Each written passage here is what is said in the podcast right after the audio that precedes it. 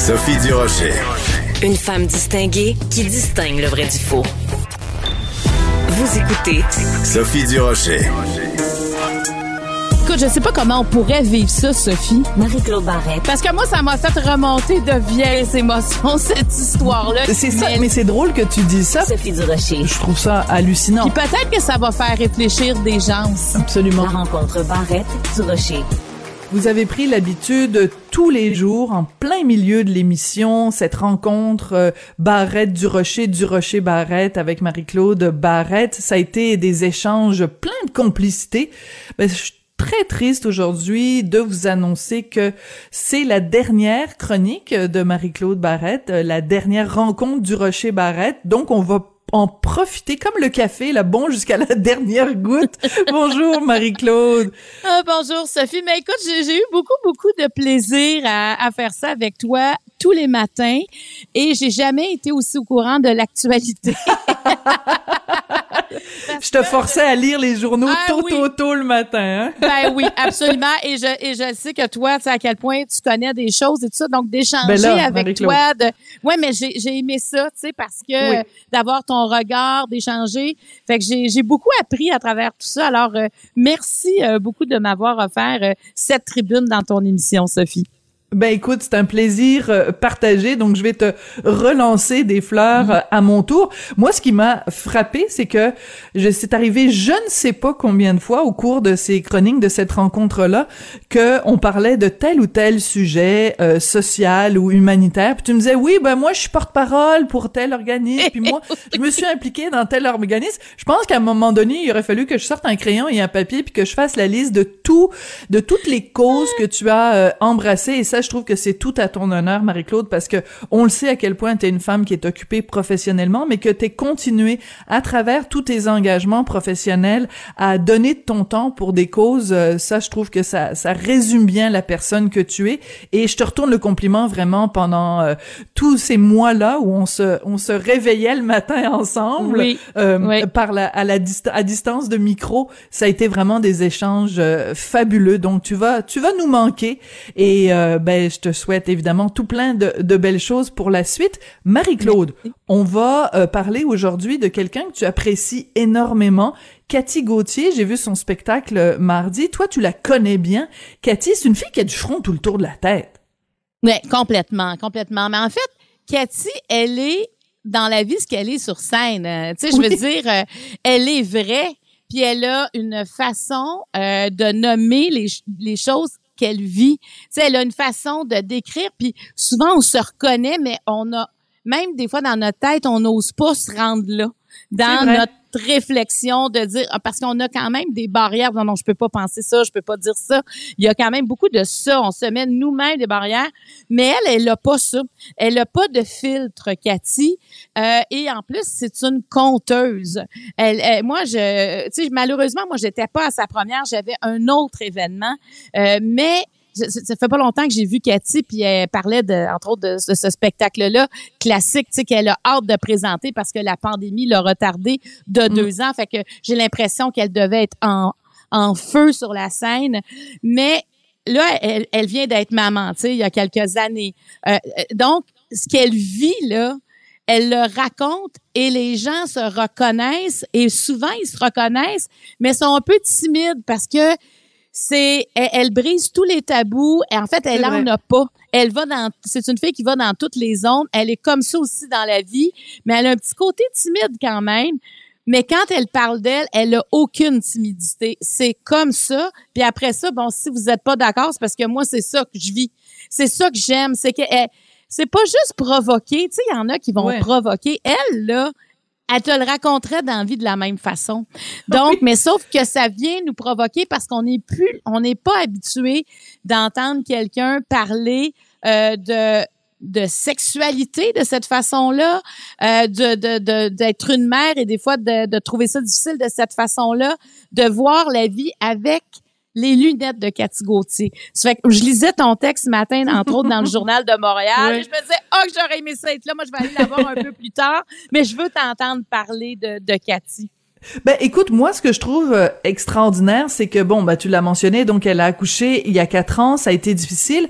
Euh, elle avait participé à un, euh, un balado devine qui vient souper avec Richard et moi et Jean-Marie Lapointe, et c'est la première fois qu'elle parlait de sa dépression postpartum. Donc déjà, euh, je savais que euh, ça avait pas été rose, ça avait pas été facile.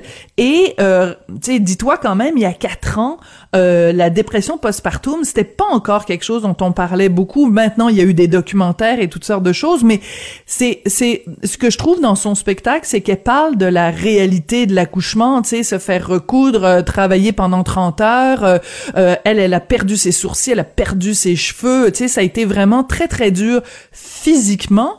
Et je trouve que c'est important comme femme de raconter ces choses-là. Elle le fait avec humour, bien sûr, mais de parler cette réalité-là euh, de l'accouchement, de la baisse de libido après un accouchement, de, la, façon différente dont les femmes et les hommes vivent la venue d'un enfant dans, dans le couple.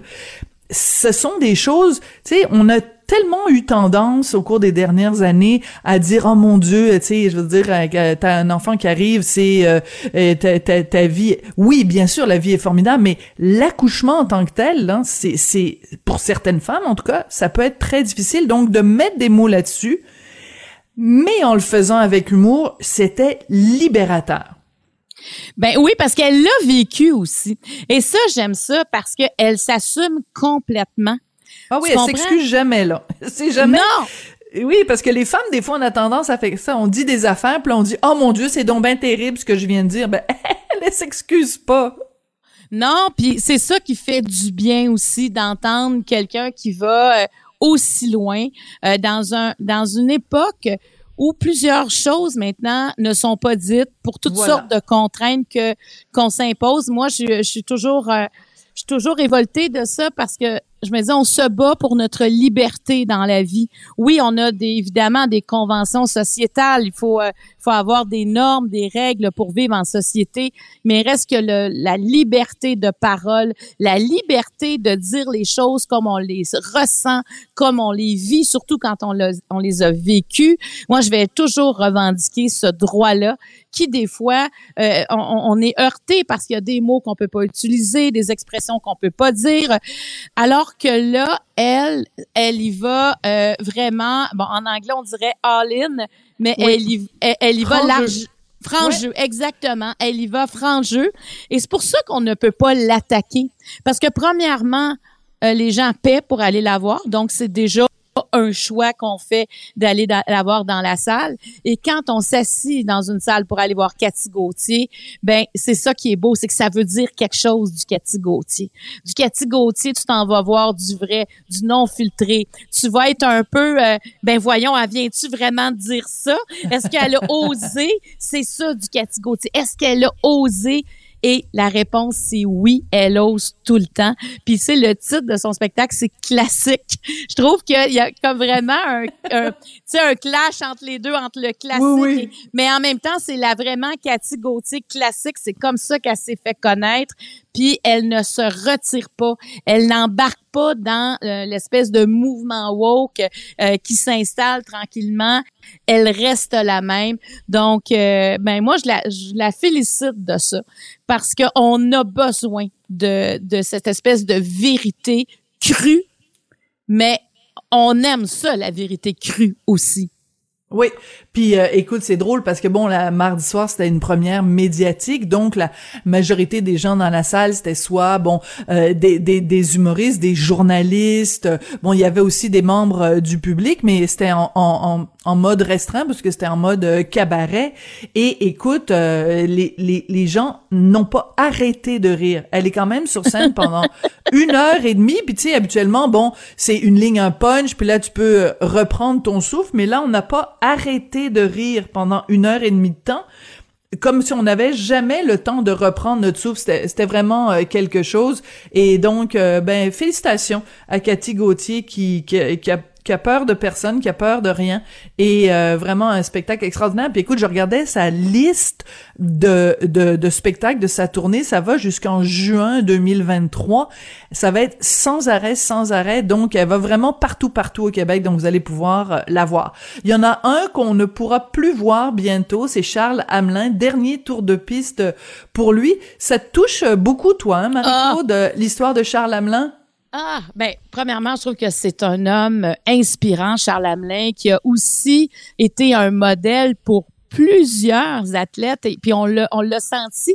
Euh, il y a eu une conférence de presse mercredi dernier euh, ben, où on parlait entre autres euh, du championnat mondial qui va se dérouler au cours du week-end championnat du, du monde de patinage courte piste qui se déroule à Montréal je veux juste le dire correctement.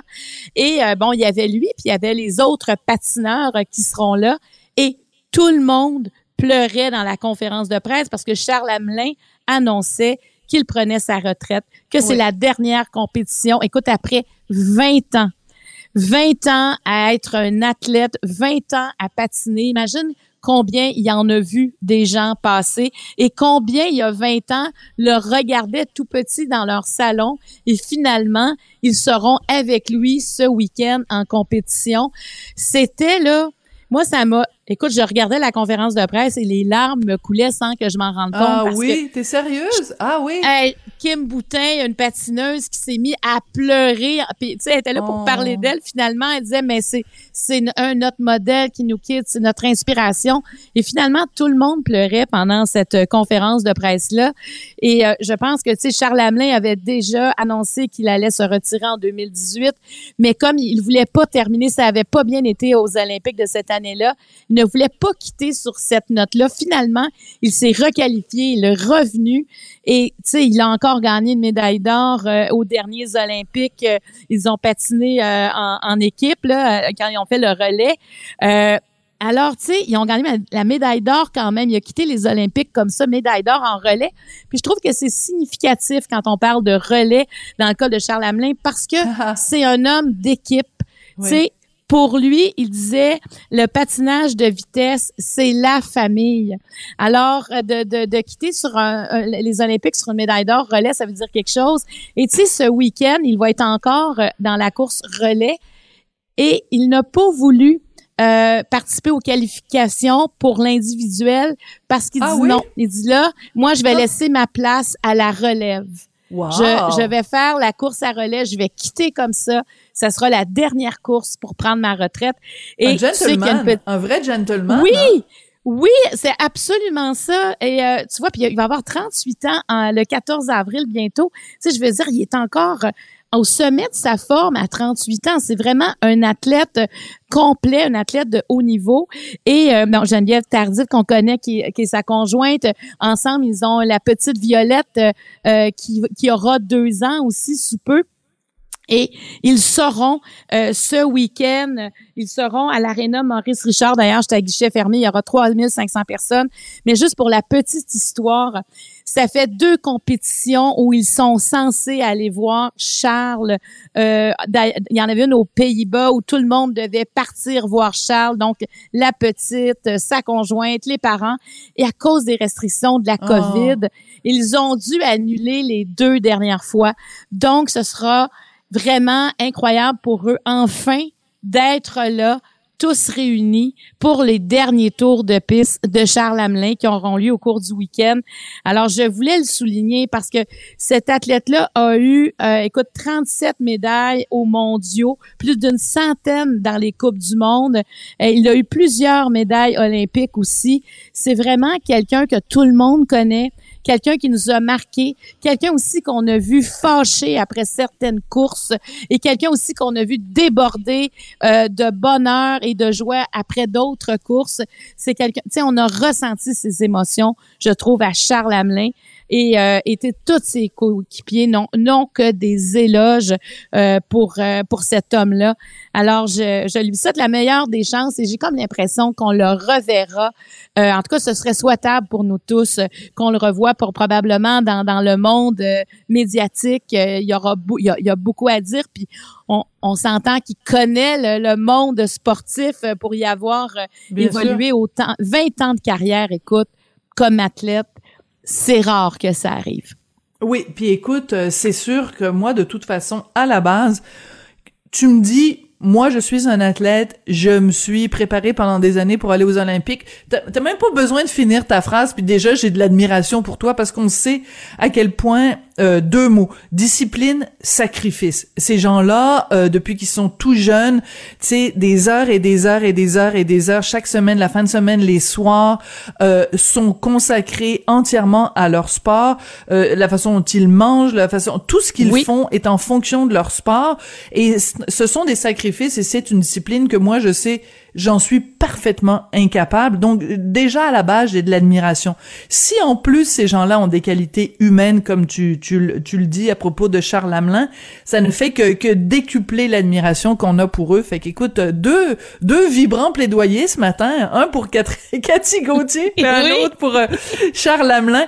Et euh, ben écoute, euh, laisse-moi maintenant terminer par un vibrant plaidoyer en faveur de Marie-Claude Barrette, te réitérer Marie-Claude à quel point ça a été un plaisir de commenter l'actualité, euh, d'entendre ton point de vue, euh, de débattre. Euh, on a été plus souvent d'accord que pas d'accord, mais même les fois où on n'était pas d'accord, ça se faisait toujours dans le respect. Ça a été vraiment super. Écoute, bonne route pour la suite des choses. Tu vas nous manquer à Cube Radio, en espérant que nos, nos chemins professionnels se recroisent bientôt, Marie-Claude.